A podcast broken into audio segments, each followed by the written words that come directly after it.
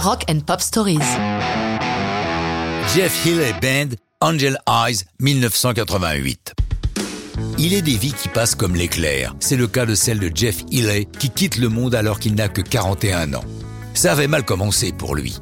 Abandonné à sa naissance, il trouve des parents adoptifs aimants, mais le nourrisson a un cancer de la rétine et perd la vue alors qu'il n'a qu'un an. On fait mieux comme départ dans la vie.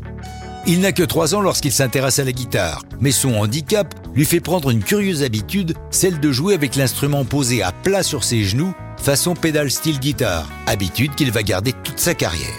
La musique devient sa raison de vivre, et à 17 ans, il forme un groupe, Blue Direction.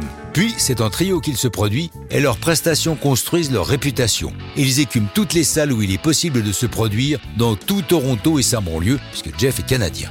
La chanson Angel Eyes est l'œuvre d'un duo de songwriters aux cartes de visites impressionnantes.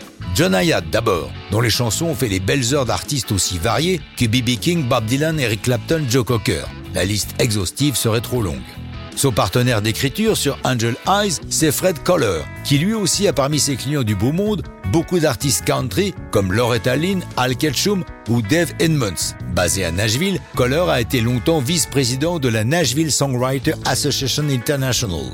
Angel Eyes fait partie de See the Light, premier album de Jeff Healey, paru sous le nom de The Jeff Healey Band avec son trio. Lui est aux guitares et à l'harmonica, Joe Rockman, quel nom, à la basse et au chœur, et Tom Stephen est derrière la batterie et les percussions.